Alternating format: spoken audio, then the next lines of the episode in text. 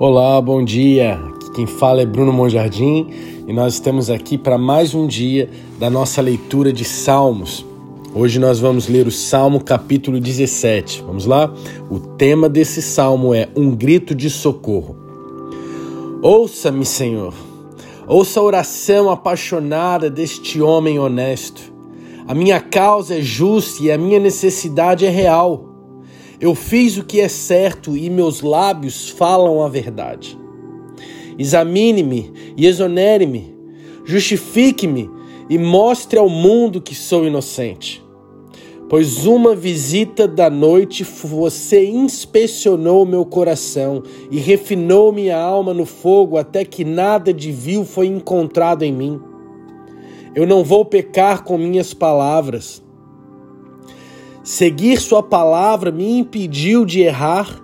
Seus caminhos moldaram os meus passos, impedindo-me de seguir os caminhos violentos.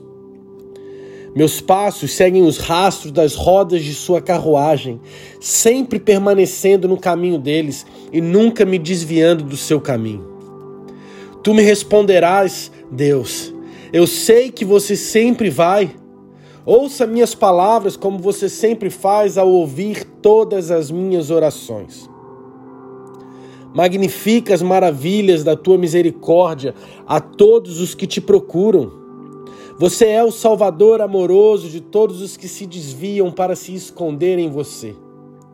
Proteja-me do mal, fique de olho em mim como faria com uma criança que se reflete em um piscar dos seus olhos.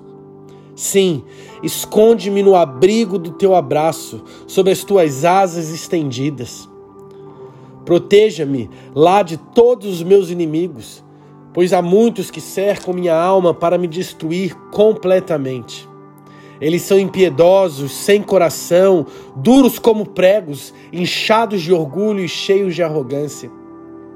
Veja como eles se aproximam de mim, esperando a chance de me jogar no chão.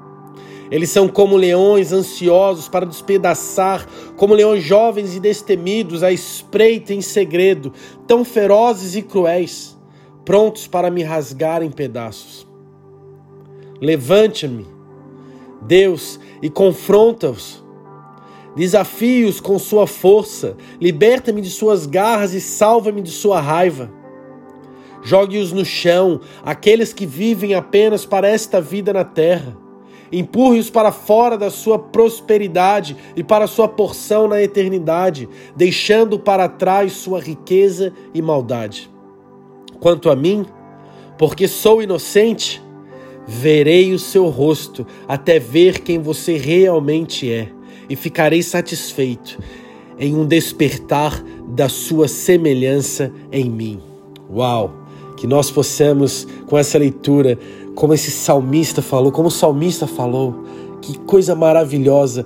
Nós seguimos com a palavra, nós seguimos na palavra e é, e é na palavra, lendo, nos apaixonando cada vez mais pela leitura da palavra, pela voz de Deus, pela, essa, pela presença maravilhosa dele, que isso nos impede de errar.